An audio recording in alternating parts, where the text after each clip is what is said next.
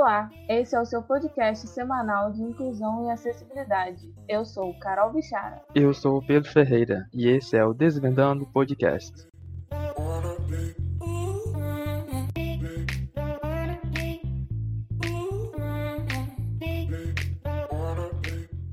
Olá, pessoal. Estamos aqui nesse episódio com o Lucas. Ele é consultor em acessibilidade comunicacional é, boa tarde, Lucas. Boa tarde. então, Lucas, antes de mais nada, é, eu queria te explicar que o nosso podcast ele é direcionado para as pessoas que têm deficiência visual e para as pessoas que não têm. Então, esse termo, né, é, consultor de acessibilidade comunicacional, é, pode parecer um pouco complexo para quem não não tem essa vivência nesse mundo da acessibilidade. E aí eu queria que você explicasse um pouco para a gente é, do que se trata, qual é a sua área de atuação. Perfeito, Cá. Inicialmente, muito grato pelo convite, gente, para participar aqui com vocês. É um grande prazer. É, uma porque eu adoro podcast e outra porque é sempre um prazer falar do segmento de acessibilidade comunicacional, especificamente, mas ainda é, quando envolve audiodescrição, porque é um segmento por meio do qual eu consigo me aproximar muito é, do audiovisual é, como ferramenta para você contar histórias, né? Que é um, um potencial do audiovisual pelo qual eu sempre fui muito apaixonado. Assim, sempre gostei de histórias em geral, né? E é, dentro do audiovisual, quando a gente fala de cinema, de séries, até mesmo de animes, para mim sempre foi um, um, grande prazer, né? Interagir com esse universo. E quando a gente fala de acessibilidade, a gente fala de tornar esses conteúdos acessíveis para pessoas com deficiências distintas. Por isso que é acessibilidade comunicacional, né? Ou seja, comunicação acessível, você tornar a, a, a mensagem daquele conteúdo acessível a todas as pessoas. Então, quando a gente fala de acessibilidade comunicacional, nós temos segmentos distintos. É, a Libras, no caso, para pessoas surdas ou ensurdecidas, né, que seria a língua brasileira de sinais. É, e aí nós trabalhamos com alguns recursos, né, de acessibilidade comunicacional nesse segmento, seja uh, legendas, closed caption, seja a janela de libras, onde a gente tem um intérprete realmente interpretando para esse público. E nós temos a audiodescrição também, que esse é um recurso de acessibilidade comunicacional voltado para pessoas com deficiência visual, especificamente. É, que é nada mais, nada menos do que a gente costuma dizer que é, de certa forma, a, tradução de imagens em palavras. É, ou, no caso de um filme, de uma série, é a, uma espécie de narrativa de todo o conteúdo visual que está se desenrolando durante o filme, a série, é, o programa, seja qual conteúdo for, para que a pessoa com deficiência visual tenha pleno acesso às informações visuais daquele conteúdo, né? Então, ações dos personagens, cenários, é, movimentos, tudo isso a audiodescrição passa né, para o público com deficiência visual e é especificamente com a consultoria em audiodescrição que eu atuo para trabalhar junto com o roteirista é, de audiodescrição para garantir que esse conteúdo chegue com a melhor qualidade possível ao público final, né, que é a pessoa com deficiência visual. Entendi. É, deixa eu te fazer uma, uma pergunta minha de curiosa agora. Como é que é esse processo de consultoria? Você, a empresa entra em contato com você e aí você tem acesso aos conteúdos antes? Como é que funciona? Isso mesmo. Falando antes um pouquinho sobre a relação entre o consultor e o roteirista de audiodescrição. Na verdade, a gente chama o roteirista de audiodescritor roteirista e o consultor a gente chama é, de audiodescritor consultor. Então, na verdade, ambos são audiodescritores, esses dois profissionais. Só que o audiodescritor roteirista, ele escreve o roteiro de audiodescrição, ele tem que ser uma pessoa vidente, obviamente, uma pessoa que enxerga para poder é, visualizar o conteúdo visual da obra e poder passar aquilo para o roteiro. É, esse é o audiodescritor roteirista, que vai formular o roteiro. E o audiodescritor consultor é uma pessoa com deficiência visual, pode ser uma pessoa com deficiência visual total ou com baixa visão, desde que é, mas é fundamental que essa pessoa tenha formação também, é, tenha curso né, de, de formação uh, para ser um audiodescritor, assim como o roteirista. Então, essa pessoa tem que ser uma pessoa com deficiência visual e tem que ter formação de audiodescritor, assim como o roteirista. E o papel do consultor é validar esse roteiro é, junto ao roteirista, porque ele meio que funciona como uma ponte entre o roteirista, o produtor desse roteiro, e o público final, que é a pessoa com deficiência visual que vai estar recebendo. O consultor, ele representa a pessoa com deficiência por conhecer as necessidades dela, interagir com elas na própria pele todos os dias. Então, ele entende quais são, ele ajuda o roteirista a definir quais são as prioridades, as escolhas que têm que ser feitas, na roteirização das cenas. É, esse é o papel do consultor junto ao roteirista. E sobre a dinâmica de produção, ela varia muito de acordo com a equipe que está trabalhando, de acordo com o modo como essa equipe é formada, né? É, como a audiodescrição ainda não é um, ah, não existe a profissão de audiodescritor regularizada ainda no Brasil, é, a maioria desses profissionais atua como freelancer, né? É, não atuam é, para uma empresa especificamente, a não ser que o audiodescritor seja um empreendedor, um autônomo, e ele tenha uma empresa própria, por exemplo, né? É, e a partir daí é, geralmente os audiodescritores, quando eles são. É, quando algum, é, alguma produtora entra em contato para que se acessibilize um filme ou uma série, o audiodescritor passa um orçamento.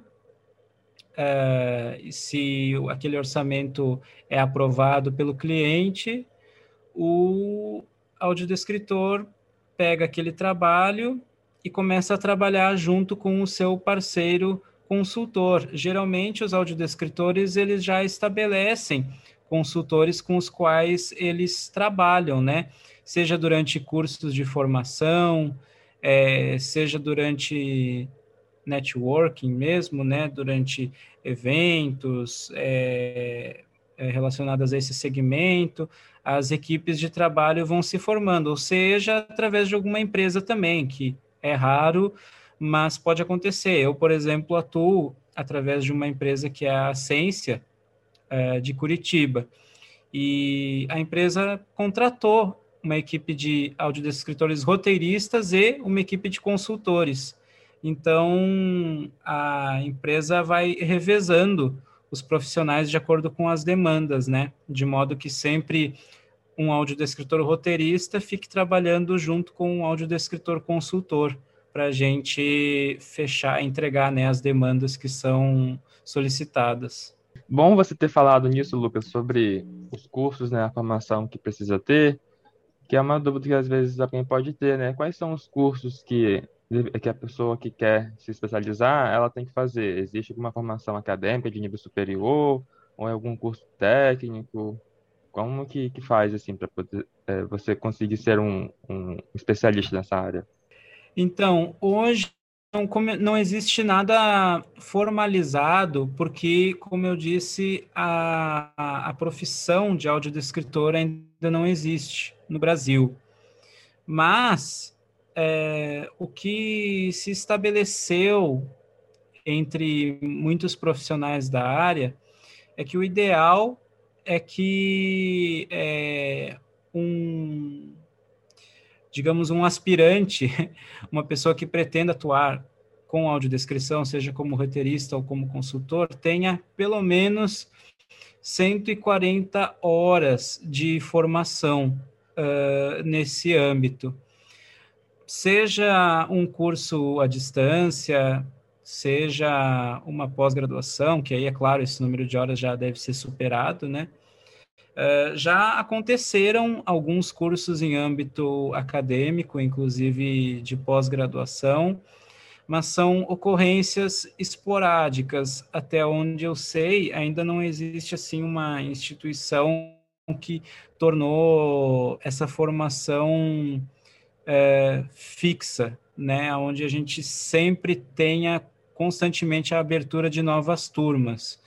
É algo que acontece é, esporadicamente, né? Envolve questões de a procura, é, patrocínio, né? Financiamento. Geralmente, os cursos que existem, eles são de menor duração. É, então, muitos profissionais acabam tendo que fazer, na verdade, mais de um curso e com diferentes formadores também, né? Com diferentes uh, professores, para acumular um número suficiente de horas é, em, em, termos de, de formação para que o mercado reconheça a legitimidade desse profissional, tanto para o roteirista como para o consultor também. É, então, eventualmente, surgem cursos à distância ou presenciais de formadores distintos, né? Que é, a gente tem é, profissionais bem renomados assim da área já, como a Ana Júlia Perrotti Garcia, o professor Francisco Lima, é, a própria Lívia Mota, que frequentemente estão lançando né, diferentes propostas de cursos de formação em audiodescrição. É, é, eu mesmo fiz cursos com formadores distintos, assim. É, acho que vocês vão me perguntar depois sobre isso, mas só brevemente, assim, eu iniciei minha trajetória em, no finalzinho de 2015, foi que eu iniciei meu primeiro curso na área, é, com a professora Rosa Matsushita. E a partir daí fui interagindo com outros cursos também, alguns à distância, outros presenciais, para ir acumulando essas horas, né? E na verdade a audiodescrição é legal você sempre estar tá se atualizando, assim.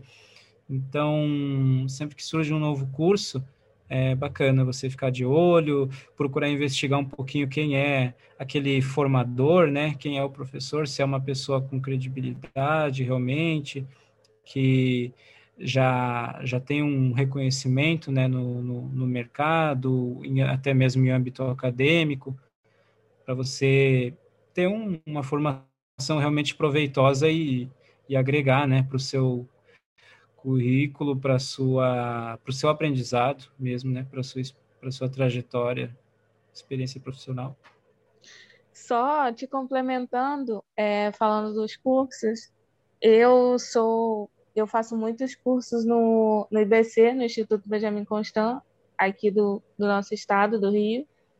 E todo, todo ano, acho que duas vezes por ano, eles abrem é, turmas para esse curso de consultoria em audiodescrição. Abre também oficinas, é, que é mais curta, curta duração, né? Eu não sei falar exatamente agora o número de, de horas exato que os cursos têm, mas todos, todos os anos eles, eles abrem. Então, quem tiver interesse em fazer um curso gratuito, é só entrar lá no site do Instituto, que tem uma parte lá de, destinada a cursos, e tem esse curso lá. Olha que coisa boa, de repente, assim que passar essa pandemia, até eu posso estar fazendo esse curso no Instituto também.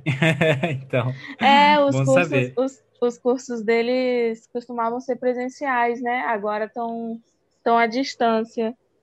Eu não sei se esse específico de audiodescrição vai estar lá nessa modalidade à distância, né? Como estão os outros. Mas Bacana. tem vários outros lá, enfim, quem se interessar. É, porque assim, é, por mais bagagem que o audiodescritor tenha já na área, é sempre legal ele estar tá de olho em cursos com diferentes formadores, né? Até porque alguns formadores, eles têm especialidade em segmentos distintos. Por exemplo, alguns formadores têm mais experiência com imagens estáticas, por exemplo, audiodescrição de imagens estáticas, como fotos, é, é pinturas, é, obras de, de museus.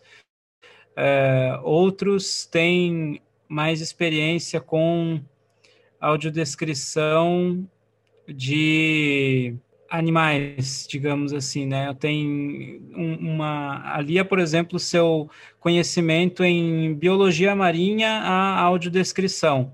Então, esse profissional ele tem um glossário de, de termos e de expressões muito bacana para passar para esse aluno sobre audiodescrição é, envolvendo o universo aquático, né? Então, é sempre bacana o, o audiodescritor estar tá ampliando essa gama de, de referência, porque a audiodescrição é muito sobre isso. Você se depara todos os dias com demandas que exigem de você, se não um conhecimento, pelo menos uma pesquisa sobre diferentes áreas, né?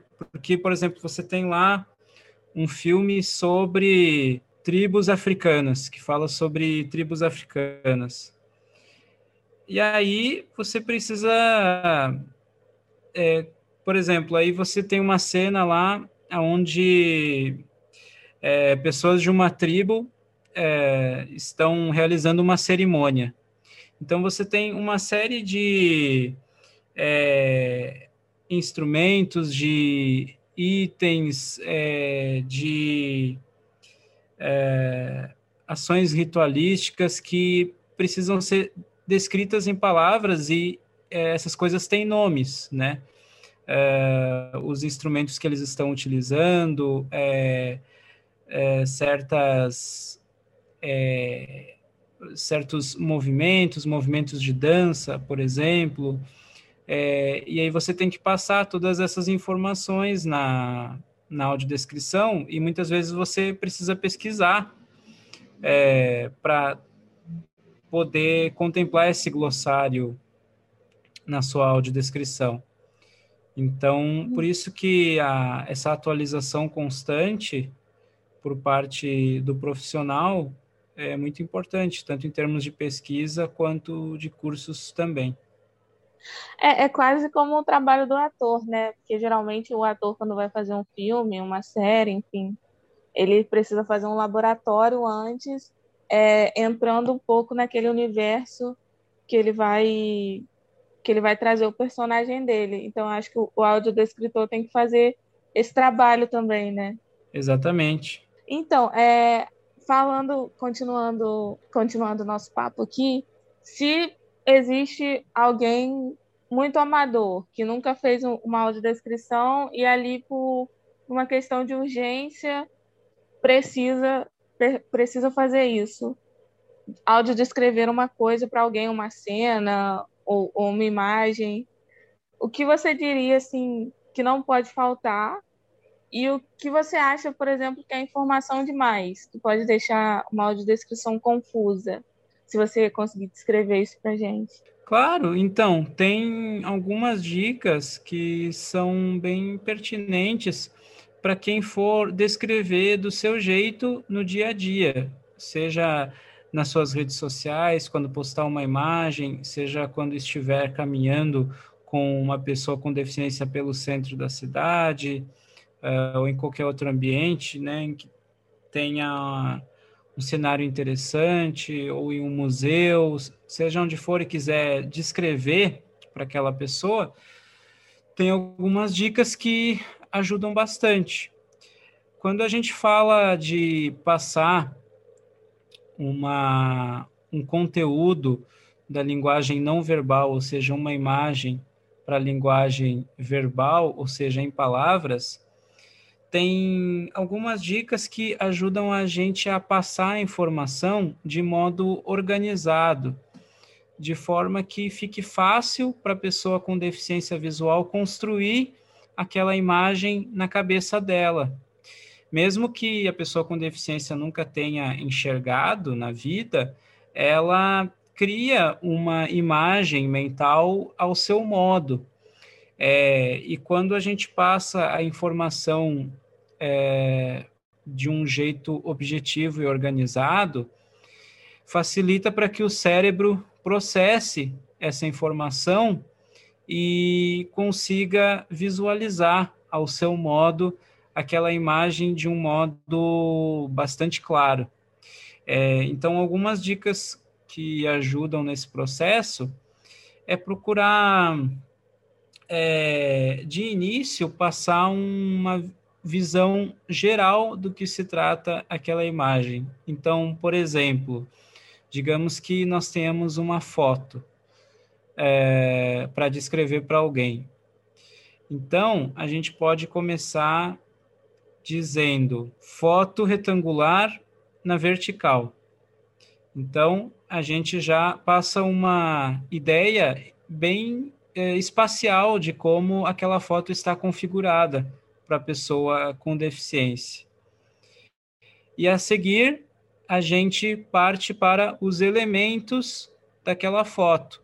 Então, digamos, por exemplo, que seja a foto de uma paisagem a gente pode até incluir isso no comecinho da frase e dizer assim, é, foto retangular na vertical de uma paisagem. Aí a gente passou uma ideia panorâmica geral do que se trata aquela foto. E a seguir a gente começa a especificar os elementos daquela imagem. É, falar se nós temos é, a, um pôr do sol, se nós temos a visão aérea de um campo é, ou de um rio com muitos peixes, é, de uma cachoeira, a gente começa a especificar esses elementos. Depois que nós passamos esse panorama geral do que se trata a foto, fica mais fácil. Aí a gente vai aos pouquinhos trazendo esses elementos. É, uma outra dica, procurar utilizar frases curtas, porque isso facilita para a pessoa é, separar as informações e, e ir unindo esses elementos conforme você vai descrevendo para a pessoa. É, então, por exemplo, se a gente tiver a foto de uma sei lá, de uma moça andando em uma andando em uma ponte. É, a gente pode começar dizendo, né? Foto na vertical de uma jovem andando em uma ponte. Aí, digamos que a gente queira falar sobre essa moça, passar algumas características físicas dela. O ideal é a gente seguir uma ordem nesses elementos, porque o nosso cérebro funciona assim, né? É, quando a gente vai ler um documento, por exemplo, a gente lê da esquerda para a direita. É, da mesma forma, quando a gente vai falar de alguém, é interessante a gente fazer essa descrição de cima para baixo, porque não que não exista, não existam exceções à regra, né? Podem existir, mas é um jeito bacana da gente organizar as informações é, e facilitar até a nossa organização mesmo, quando a gente está roteirizando e para quem vai é, pegar aquela imagem mental também, né? Então a gente começa pelos cabelos, ah, ela tem é, cabelos compridos e loiros, usa óculos escuros, é, tem nariz aquilino, é, lábios miúdos, usa um vestido preto, calça preta e salto alto. Então a gente foi descendo, né? Começamos pelos cabelos, falamos do rosto, depois é, e fomos descendo, né? Até chegar aos pés. Então é uma dica bacana para a gente organizar a informação e contemplar os principais elementos que, que chamam a nossa atenção, é, ou que a gente queira destacar é, naquela imagem. É importante dizer também que quando a gente fala de descrever imagens, a gente fala muito de contexto. É, isso é importante para a gente filtrar algumas informações. Por exemplo, se nós estamos olhando uma revista de moda lá, e aí você tem que falar sobre fotos daquela revista para uma pessoa com deficiência visual. É, digamos que numa das fotos tenha um, um, desfile lá, vou dar um exemplo bem bobo, gente, só para ilustrar. Digamos que tem um, um desfile lá, tem a moça desfilando na plataforma e no fundo aparece um cachorrinho. é, o cachorrinho, você pode até citar ele, mas digamos que ele está bem perdido, né, naquela imagem. Num, num, o, então você vai destacar a moça, né, porque ela que é o foco daquele contexto, já que a gente está observando uma revista de moda e o foco é o que ela está vestindo, né, o figurino, é, o, a maquiagem.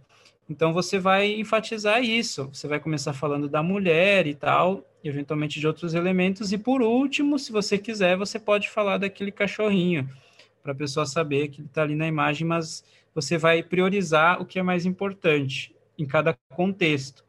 É, na audiodescrição de um comercial, é importante você mencionar a, a marca quando ela aparece, né, no comercial é, porque isso é importante para aquele contexto. Então, a audiodescrição é muito sobre escolhas também.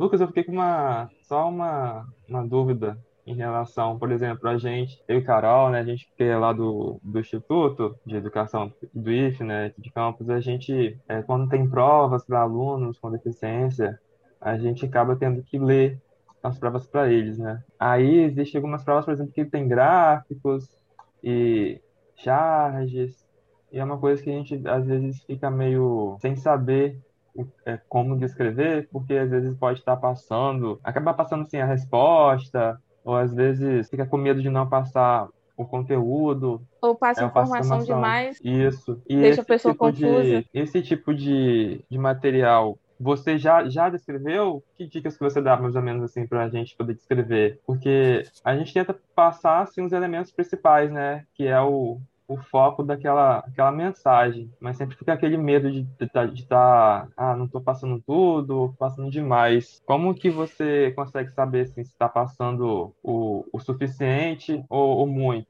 Perfeito. Então, uma dica que eu considero bacana é a seguinte, é claro que em certa medida a, a audiodescrição ela sempre é interpretativa, porque como eu mencionei antes, é, a audiodescrição é, é, envolve escolhas o tempo todo, é, porque quando você trabalha com a tradução da linguagem não verbal para a linguagem verbal, você precisa direcionar a sua descrição para contextos específicos, para você não encher eventualmente a pessoa de informação desnecessária. É, e tentar passar aquilo né, da forma mais eficiente possível. Então, quando você alinha aquilo a um contexto, é, você alinha suas escolhas a esse contexto, fica mais fácil. Então, isso já, já envolve é, você interferir né, na, na imagem de uma certa forma, mas é uma escolha, são escolhas pensadas é, nesse intuito de facilitar a, a absorção das informações mais pertinentes para a pessoa com deficiência em contextos específicos. Fora isso, a gente sempre faz escolhas porque cada um tem o seu jeito de escrever, o seu jeito de roteirizar. É, se você pegar duas pessoas para fazer o roteiro de uma mesma coisa, com certeza você vai observar diferenças, né, entre um e outro. E a cada pessoa que for fazer aquele roteiro sobre uma mesma imagem, você vai notar diferenças. É, e, e, quanto a isso, tudo bem. É, o que a gente tem que tomar cuidado é para não cair em uma interpretação excessiva e principalmente é, empoderar a pessoa com deficiência. É, não subestimar a inteligência, por exemplo, da pessoa com deficiência. É, de que, assim como quem enxerga, ela também tem a capacidade de, a partir daquela imagem, tirar certas interpretações a partir do conteúdo, assim como quem enxerga faz, né? Então a gente não pode tirar essa possibilidade da pessoa com deficiência visual, dela também interpretar, dela também formular uma opinião sobre aquilo que ela está vendo. E isso significa não entregar tudo. É, é, significa não mastigar mais do que o necessário aquela informação. E um, uma dica bacana para a gente evitar isso é uma dica que eu acho bem simples, assim, bem, bem eficaz nesse sentido, para responder a sua pergunta, Pedro, é a gente evitar ao máximo utilizar adjetivos que não sejam necessários. Então, ah, uma bela moça de cabelos morenos né? Não precisa dizer que ela é bela, você vai descrever aquela pessoa e a pessoa vai decidir se acha ela bonita ou não, né? E quando a gente fala de uma charge, por exemplo, uh, o mesmo princípio vale.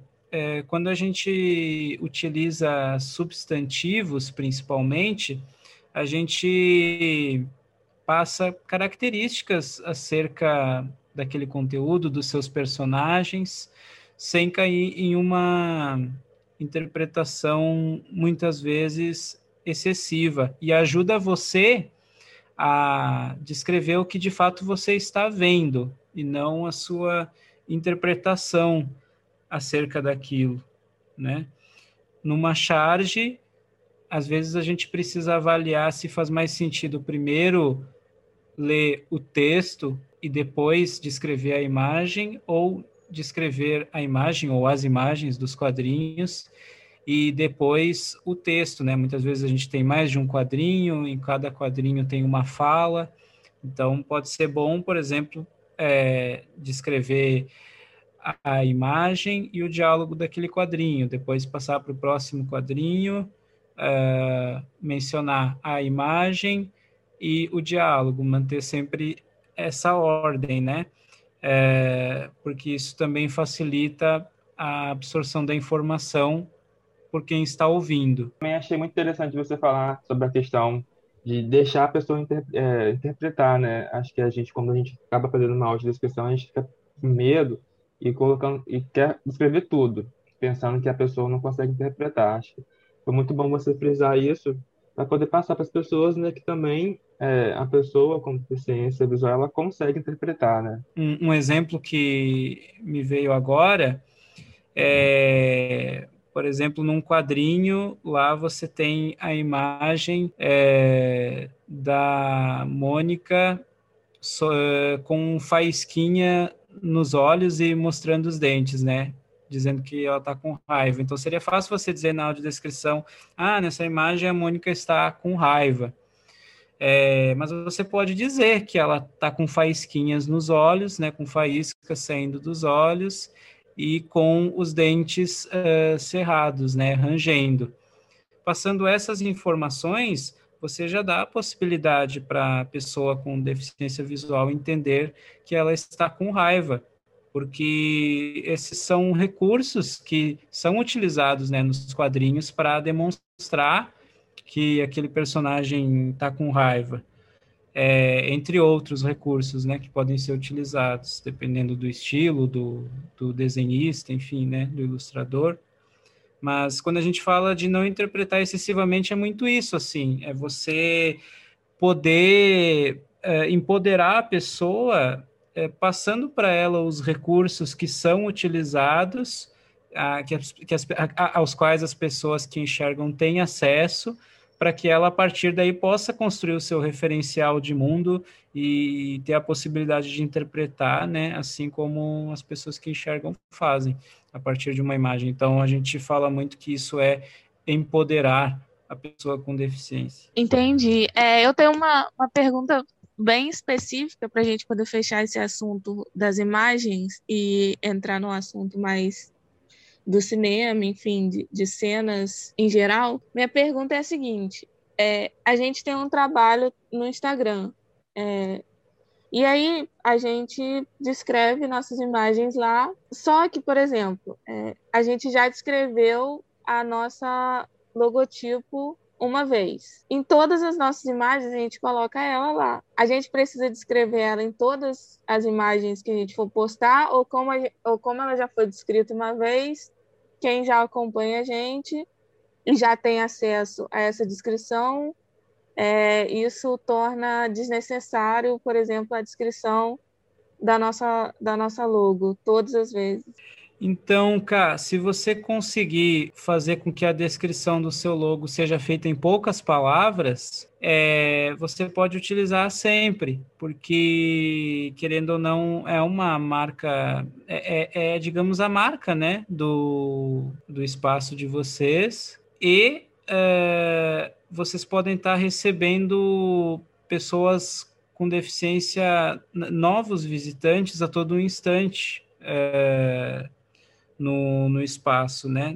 Novas pessoas com deficiência podem a todo instante estar entrando em contato com aquele espaço. Então, é sempre interessante você frisar assim o logo, desde que é, principalmente quando você tiver que priorizar outras informações, você faça essa descrição de uma forma breve, utilizando poucas palavras assim, para não tomar muito espaço da sua descrição, você poder priorizar as demais informações sem tornar também aquela audiodescrição grande demais.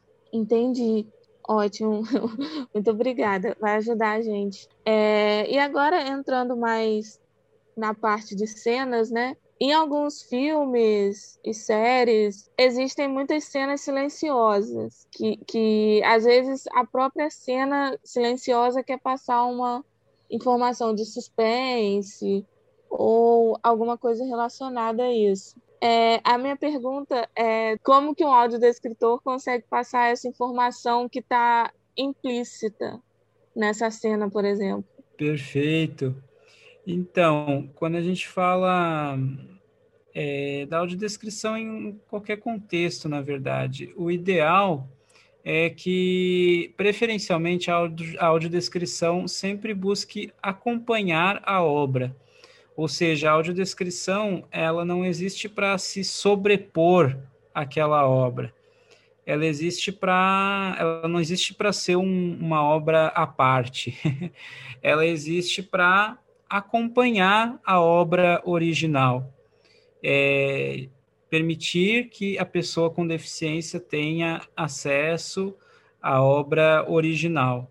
Então, por exemplo, quando a gente fala de um filme de suspense, existem recursos que o filme utiliza para passar esse suspense, alguns dos quais não costumam nem ser apenas visuais, né?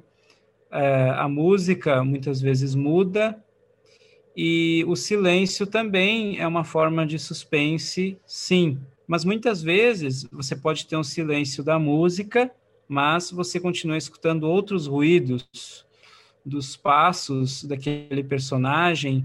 você, em um filme de terror, você pode ouvir as tábuas do chão estalando, conforme aquele personagem está caminhando. Você pode ouvir alguns outros sons estranhos ao fundo e você fica tentando entender do que, que se trata, é, esperando levar um, um, grande susto a qualquer momento. então, todos esses são artifícios que a narrativa pode utilizar para passar o suspense além do visual. É, no âmbito visual, os recursos podem ser vários. Por exemplo, o personagem ele caminha de um jeito mais vagaroso em uma cena como essa, por exemplo, que ele, digamos que ele esteja, é, ele, a gente tem um, uma protagonista que escuta um barulho no, no porão da casa dela e ela começa a descer as escadas muito lentamente, com muito medo do que ela vai encontrar lá embaixo. E aí a, a escada range, ela vai descendo muito devagar e a gente percebe isso pela própria cadência dos passos dela ela provavelmente fica é, é, com um olhar muito assustado, também apreensivo, porque ela não sabe o que a espera à frente. Então, esses recursos visuais podem ser passados pela audiodescrição com naturalidade, sem que a gente precise interpretar mais do que o necess... mais do que a... entregar mais do que a própria obra já entrega, né? Então, é, se a moça está fazendo movimentos lentos, você não vai sair correndo com a sua audiodescrição, né? Você vai, ah, ela dá um, ela, digamos, ela olha para a esquerda, você vai dizer, ah, ou ela olha para os lados. Depois você vai, depois de um tempo ela baixa a cabeça. Aí você vai dizer, ela baixa a cabeça. Ah, ela arregala os olhos. Então você vai descrevendo pausadamente de acordo com o ritmo do filme. E assim você acompanha o ritmo do filme com naturalidade e o suspense vai ser estabelecido pela audiodescrição com naturalidade, porque ela está acompanhando o ritmo do filme, né? o ritmo dos acontecimentos. Ela está dialogando com todos os outros recursos narrativos que o filme utiliza ela não está sozinha ali, né? A audiodescrição. Ela faz parte de um todo, ela está ali para agregar o que a obra já oferece. É, então, quando você soma ela, aquele contexto, você consegue passar o suspense com naturalidade, né? Claro que, é, por exemplo, em filmes de comédia, quando a gente fala da locução, da pessoa que está locucionando a audiodescrição, ela já pode usar um, um, tom um pouquinho mais agudo, né? Ela fala um pouco mais rápido, até porque geralmente em comédia os personagens também se movem mais rápido, a gente tem mais diálogos e o, tom mais agudo, o tom mais agudo ele dialoga melhor com o filme de comédia. É, em um, uma obra de, de terror ou de suspense, você não vai utilizar um tom grave, porque senão vai ficar caricato, né? Fica até meio ridículo a não ser só se você fosse fazer uma contação de histórias, daí é diferente, mas para uma audiodescrição, o que você pode usar é um tom mais neutro, com mais cadência, né, com mais pausa entre as palavras, é, e aí você vai acompanhar o tom da narrativa com naturalidade. A gente tem um exemplo bem clássico que é o do telefone, né? quando o telefone toca, você não precisa dizer o telefone toca. É, você ouve o telefone tocando, você pode dizer ela anda até o telefone. Quando ela atender o telefone, vai dar o. Digamos que quando ela atender o telefone, você consiga ouvir ela tirando o telefone do gancho e dizendo alô. Então você não precisa dizer ela atende o telefone. É, ela atende o telefone, né? Porque você vai ouvir ela fazendo isso. É, porque aí evita que você audiodescreva mais do que o necessário, de fato, né? A ideia é que a audiodescrição não atrapalhe a experiência do filme, sim agregue, ajude, né? Então, é importante que ela é, que são as escolhas, né, que a gente que eu comentei antes. Então, que ela seja utilizada quando de fato é, é pertinente para agregar né, para a pessoa Entendi. com deficiência e, e, não se sobrepor à obra. Então, em momentos em que a obra fala por si, uh, a gente deixa a obra seguir, né, normalmente. Lucas, é, eu queria saber um pouquinho sobre a sua opinião de como você enxerga a, a evolução da audiodescrição. Desde quando você começou, né? Também você conta um pouquinho da sua jornada na audiodescrição e até hoje em dia? Como que você é, pode enxergar, né, de um modo que ela está hoje em relação ao como ela começou, quando você começou nessa área? Pedro, então, a gente sabe que no nosso país as coisas acontecem de um jeito muito lento, ainda mais quando a gente fala de acessibilidade.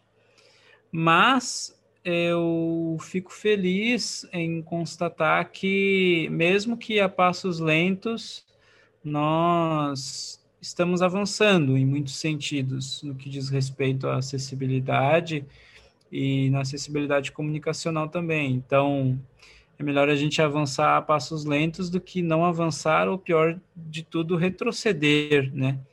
É, e a audiodescrição é muito isso, assim. Houve uma batalha, houve uma saga épica, praticamente, para que se começasse a inserir a audiodescrição na televisão. É uma batalha legal, jurídica mesmo, com, com as emissoras, muito grande. E finalmente agora a gente tem aos pouquinhos a carga horária é, de programação audiodescrita crescendo na TV aberta. É, até onde eu sei, ainda não se estabeleceu um critério geral, um critério geral para TVs por assinatura. Está sendo algo muito, ah, cada emissora é, vê o que o que é possível fazer, o que ela está a fim de fazer. É, mas na TV aberta a gente já teve muitos avanços nessa nova era agora do streaming, a gente também já tem é, os serviços aos pouquinhos incorporando esse recurso. Dos serviços que eu conheço até então, o, de streaming, né? É, o que mais incorporou a audiodescrição foi a Apple TV, que tem o recurso não só no idioma original, mas é, nos idiomas dublados também em quase todas as suas produções. É, a Netflix, aos pouquinhos, está colocando é, não só no idioma original, mas também nos idiomas dublados em algumas produções que não sejam só brasileiras. É, nas brasileiras, a gente sempre tem audiodescrição em português, e aos pouquinhos eles estão incorporando audiodescrição em português em produções de outros países também, né? É, em, em algumas produções, não, não em todas, aos pouquinhos eles estão ampliando. Eu creio que a ideia deles é, aos pouquinhos, começar a implementar em todas. É, acho que eles estão num, num bom caminho nesse sentido. E uma outra grande conquista que nós estamos começando a obter, também com muitos entraves, principalmente, claro, agora a gente teve a, essa pandemia e também por conta da própria postura do atual governo, está uh, se atrasando muito mais do que do, do, que havia sido combinado originalmente a inserção da audiodescrição nos cinemas.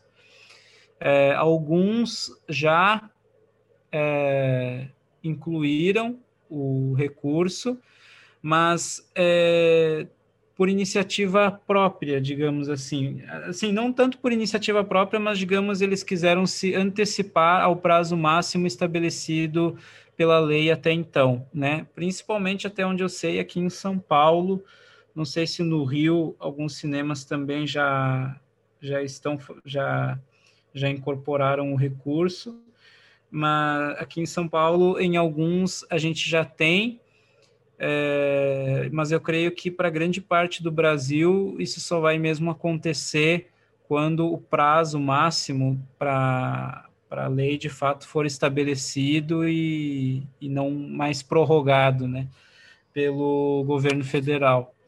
E, em princípio, esse prazo, se eu não me engano, está estabelecido agora para janeiro de 2022.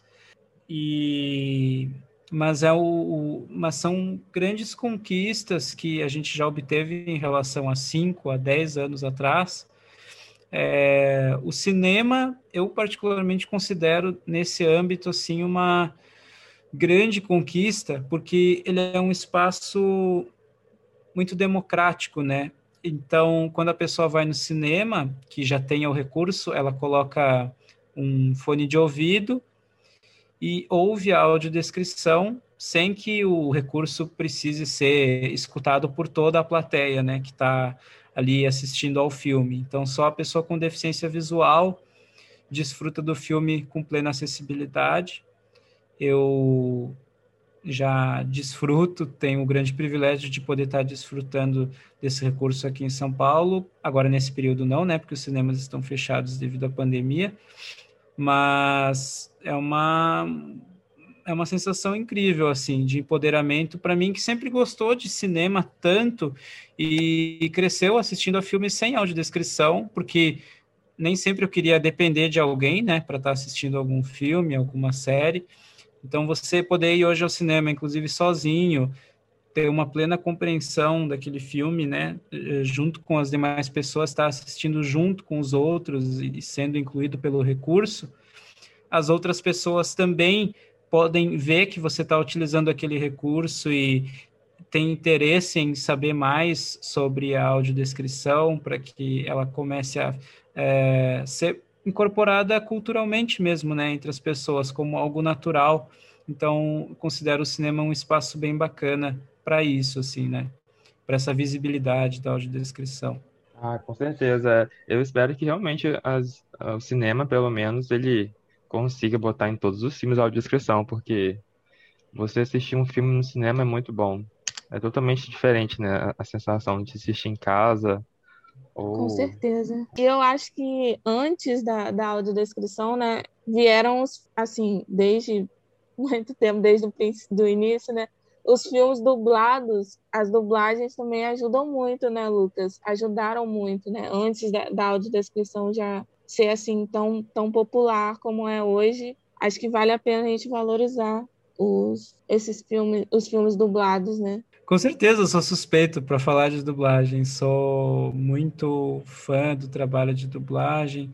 Eu tenho materiais, na verdade, aqui comigo desde do, da era de ouro do rádio do Brasil, quando a TV nem tinha ainda chegado por aqui, né?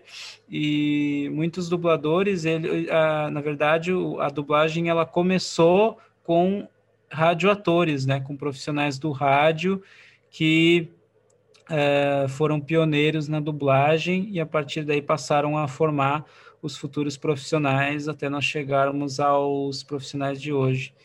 E aqueles caras eram, eram gênios, né, da, da voz, é, não só da dublagem, mas de como interpretar usando a voz. E já tive a, o privilégio de entrevistar alguns dubladores, inclusive no, no podcast, que eu também tenho, fazendo uma breve propagandinha, que é o, o Câmera Cega, onde eu falo bastante sobre cinema, cultura pop, jornalismo e storytelling, né? Ou seja, é, o ato de você contar histórias, né?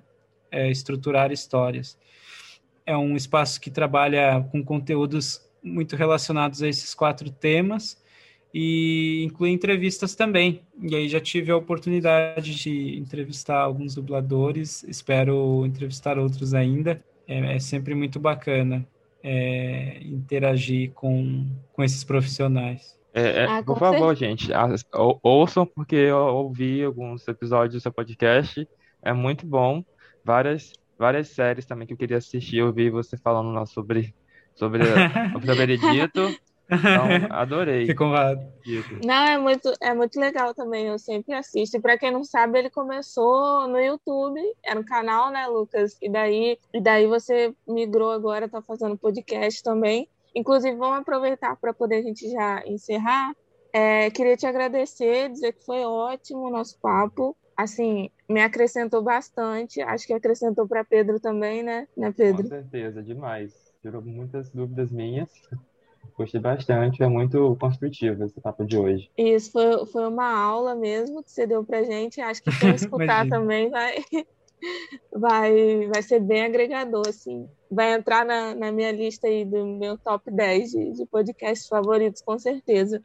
Queria pedir para você divulgar seu trabalho, né? Seu, seu podcast também, seu canal, suas redes sociais, enfim. Seu livro também, né? espaço... né? É, seu livro, pois é, também. Então, esse espaço final está aberto para você falar o que você quiser. Se quiser xingar a gente também, não estou brincando. Bom, além do podcast Câmera Cega, que as pessoas podem procurar ou pelo canal no YouTube ou pelo seu agregador de podcast preferido, é só digitar Câmera Cega, já deve aparecer. Temos a fanpage também no Facebook, Câmera Cega para você ficar sempre por dentro das, dos novos episódios. É, e sim, no final de 2020, publiquei o meu segundo livro, o Romance Você e o Fim do Mundo, pela plataforma Clube de Autores, é, que é um site que tem uma iniciativa muito bacana para autores independentes, que facilitam a publicação de obras independentes gratuitamente. E no site você pode estar conferindo a, a capa, a sinopse do livro e, se tiver interesse, adquirir o seu exemplar no formato físico ou digital, de modo que se torne acessível, inclusive, né, para a pessoa com deficiência visual. E só tenho a agradecer, gente. Eu que agradeço o convite, essa oportunidade para mim é sempre um prazer estar falando não só de acessibilidade comunicacional, mas de cinema, de espaços, né, das, diferentes mídias que você pode utilizar para contar boas histórias. e quem quiser entrar em contato com você para, sei lá, você dar alguma consultoria ou falar sobre isso em algum outro lugar, é só mandar uma mensagem lá no na sua fanpage, então, no Facebook, que, ou tem algum e-mail? Isso, pode entrar em contato também pelo meu e-mail, que é lborba1618 arroba hotmail.com, repetindo, lborba1618 arroba hotmail.com, ou pelo meu telefone barra WhatsApp, que é código 11 999 69 13 42. Repetindo, código 11 999 69 13 42. Tá ok, Lucas. Muito, muito obrigado de novo. E a gente vai voltar, vamos, vamos tentar gravar de novo, porque acho que ficou, apesar da gente ter conversado muito, ainda tem muito para a gente conversar, né? Talvez assuntos aí para outro podcast. Ficaremos à disposição. Sempre um prazer.